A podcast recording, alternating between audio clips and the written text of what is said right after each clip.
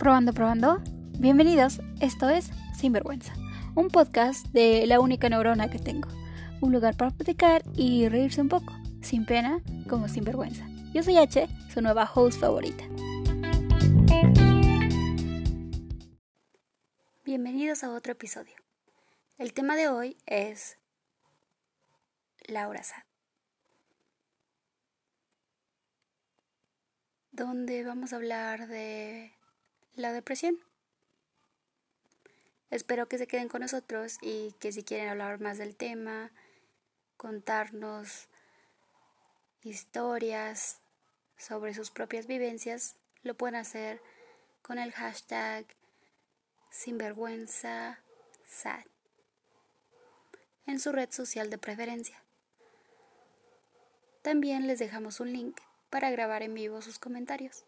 No se olviden de seguir el podcast y nuestra nueva cuenta oficial de Twitter.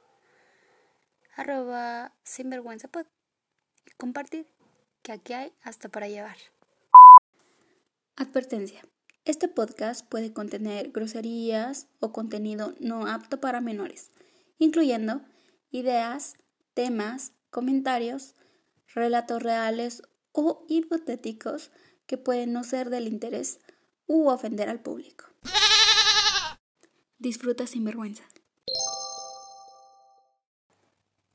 ¿Qué tal perdidos? ¿Cómo han estado? Espero que se pongan cómodos donde quiera que estén. Y vamos a empezar el episodio.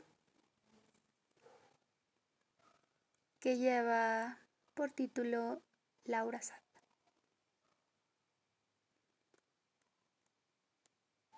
No puedo ser más creativa con este título. Pero creo que ya se imaginan de qué vamos a hablar. Si han escuchado este podcast en los últimos capítulos, sabrán que llevo tiempo sin subir un nuevo episodio. Y esto se debe a que no estaba en un buen lugar físico y mental.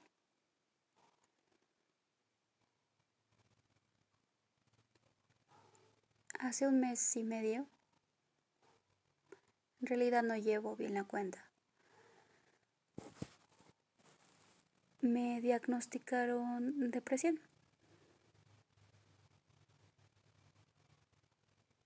y es muy diferente pensar en la depresión como algo que tienes y no algo que piensas que tienes porque estás triste.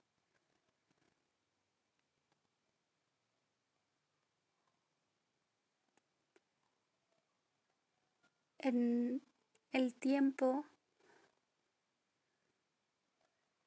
que no estuve, incluso durante los episodios que subí primero a este podcast, tuve días muy malos y días buenos donde tenía la energía de pensar y crear nuevo contenido.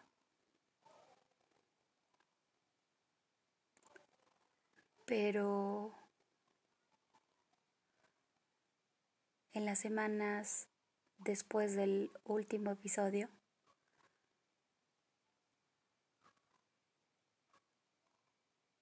la verdad todo se vino abajo y mi familia hizo una intervención.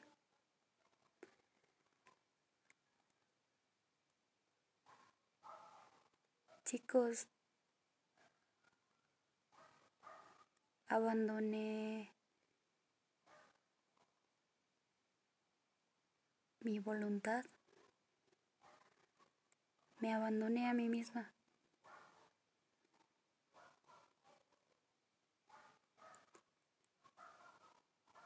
Dejé de bañarme, de cepillarme los dientes, de acomodarme el pelo, de lavarme la cara, de cambiarme de ropa.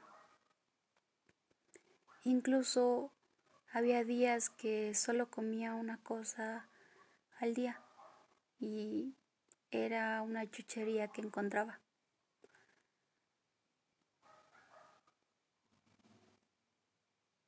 Y era muy notorio, así que no lo pude esconder.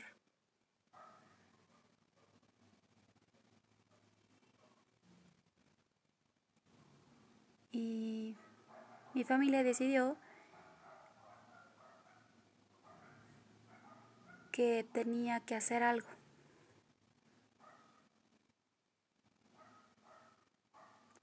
Que ellos iban a estar allí para apoyarme en lo que necesitara. Pero el primer paso era admitir que estaba mal y buscar ayuda. Entonces hice una cita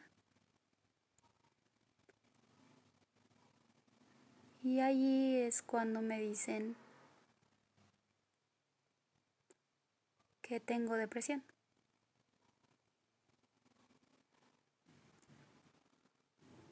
Llevo un mes y medio, pero igual no llevo la cuenta. En tratamiento, en recuperación, podríamos decirle hasta rehabilitación.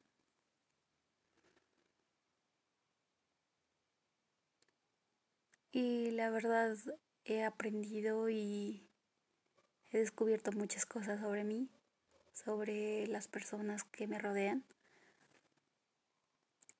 sobre la depresión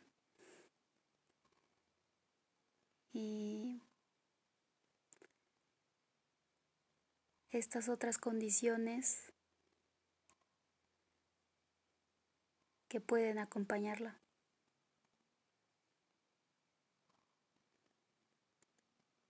Y pues estoy aquí contándoles esto. Primero porque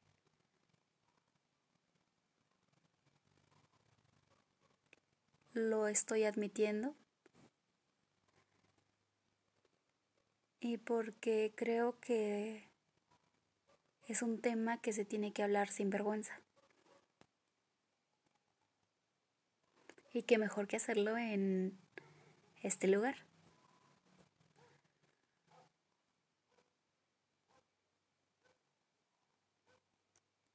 Me gustaría que las personas con estas condiciones o condiciones similares dejaran y ahora me incluyo, dejáramos de pensarlo como algo de lo que tendríamos que tener vergüenza.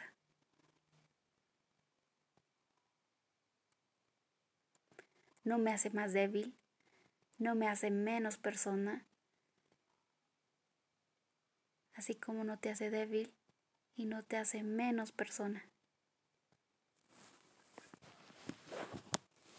Solo es una condición que le puede pasar a cualquiera.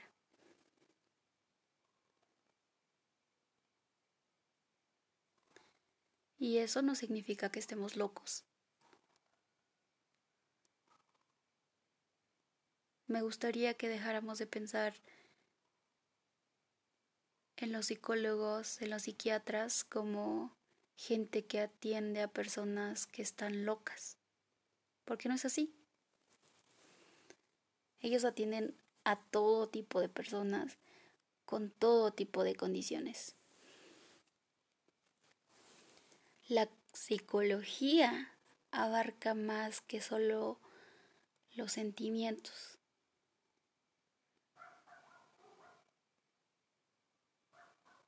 Si lo pensamos es la psique, es todo lo que venga de ahí. Todos esos procesos que utilizamos en la vida diaria.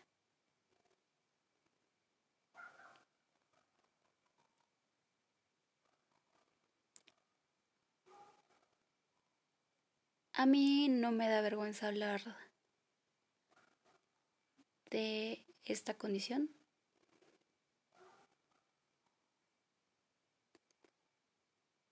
Aunque también creo que estoy en mi derecho y la gente también está en su derecho de omitir este tipo de información a gente que lo puede usar en nuestra contra.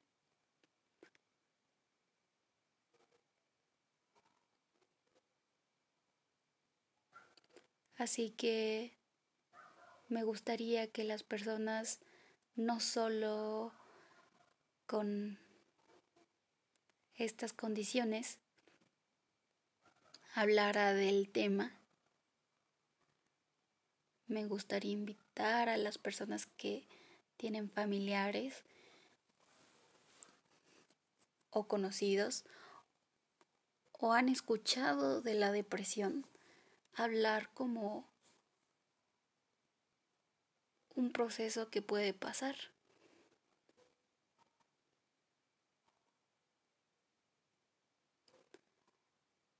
Un proceso por el cual pueden pasar muchas cosas y pueden cambiar a las personas.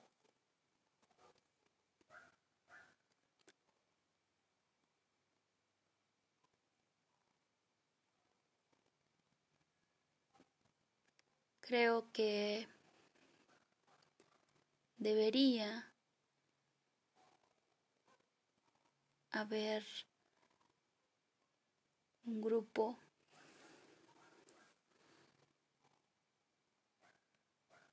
de apoyo o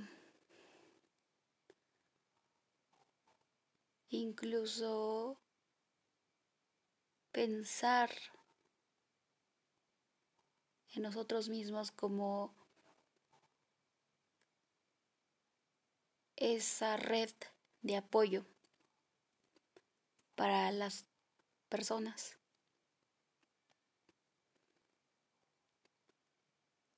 Suena muy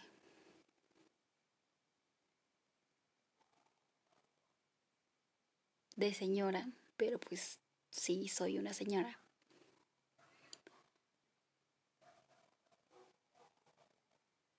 No vamos a juzgar a la gente por algo que no sabemos, algo que no estamos viviendo, algo que no sentimos Tal vez hemos pasado por una situación igual, pero no todos tenemos la misma tolerancia. No a todos nos rompe lo mismo.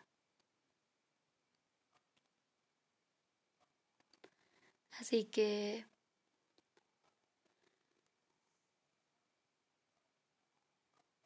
por favor, si tienen algún amigo, un familiar o están en esa situación, den y busquen apoyo.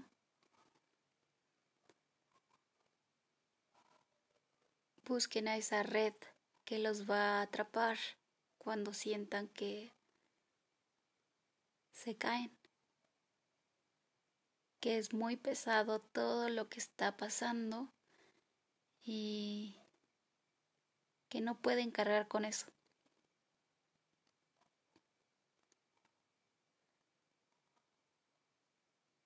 porque de verdad te sorprende la gente que te apoya,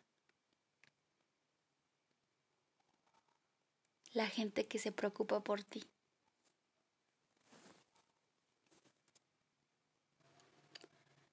Cuando pasó todo esto de el olvido hacia mi persona de mi parte,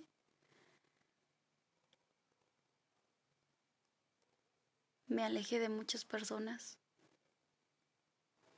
Incluso me preguntaban qué pasaba conmigo, pero pues no contestaba, ¿no? Y ya después cuando vuelvo y les digo, ah, es que estaba pasando por esta situación, me dicen que lo entienden y que están ahí, que si ellos pueden hacer algo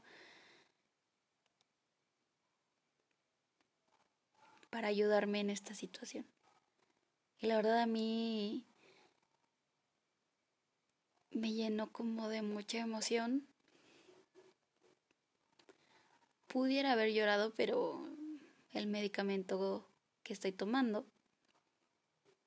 me impide llorar. Pero la verdad sí sentí como ese abrazo calientito y fuerte después de no vernos por mucho tiempo. Algo así.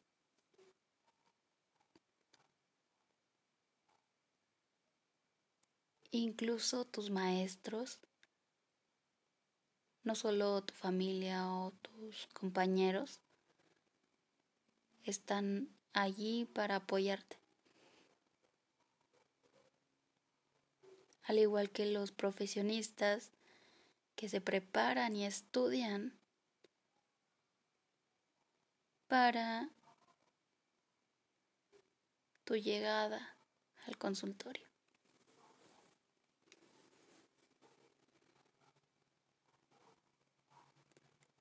Este episodio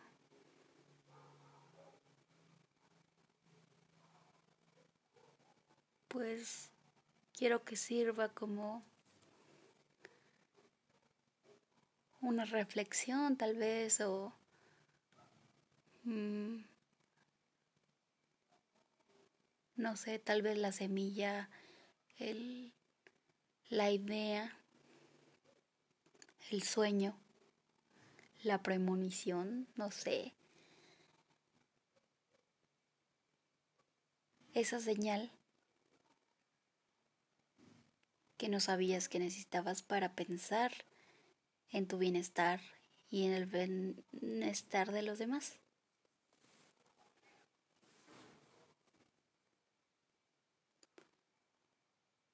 Me gustaría que la salud mental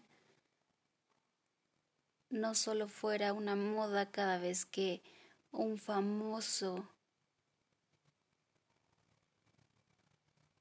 pase por depresión o ansiedad. Me gustaría que la salud mental fuera una prioridad, fuera algo que los demás buscan activamente y no solo en el momento en el que se están sintiendo mal.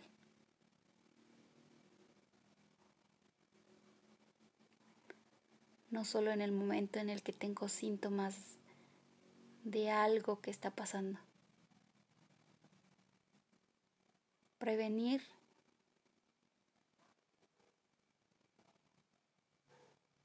cualquier situación. Pensar en eso.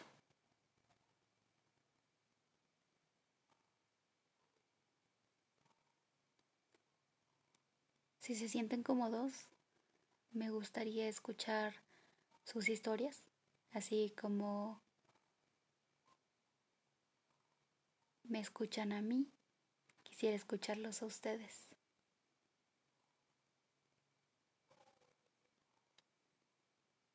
Espero que sigamos aquí un buen rato y que lleguemos a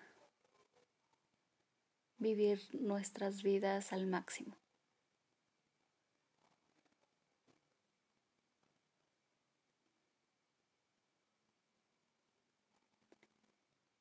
Mis metas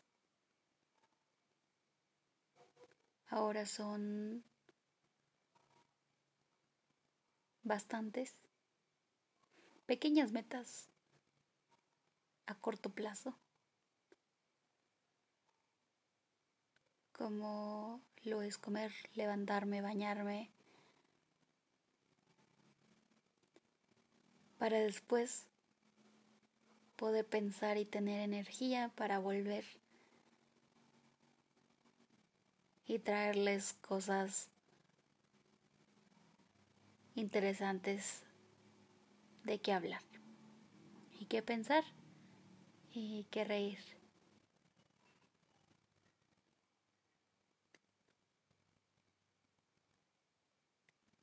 Espero que hablando de esta experiencia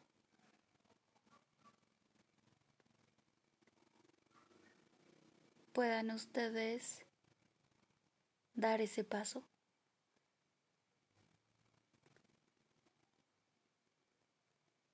para sentirse mejor.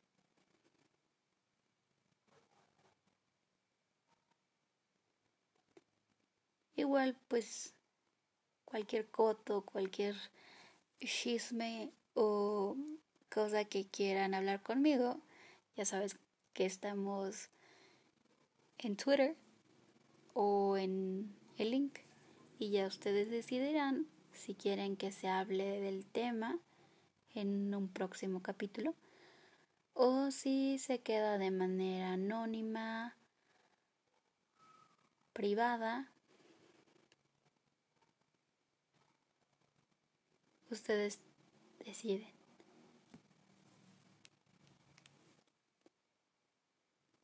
Recuerden que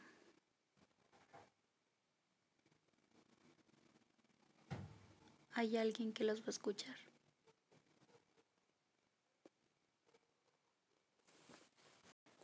Yo soy su host H y esto fue Un tecito y mucho pan, un podcast que claramente fue creado, diseñado, editado, pensado por solo una neurona. No más, no menos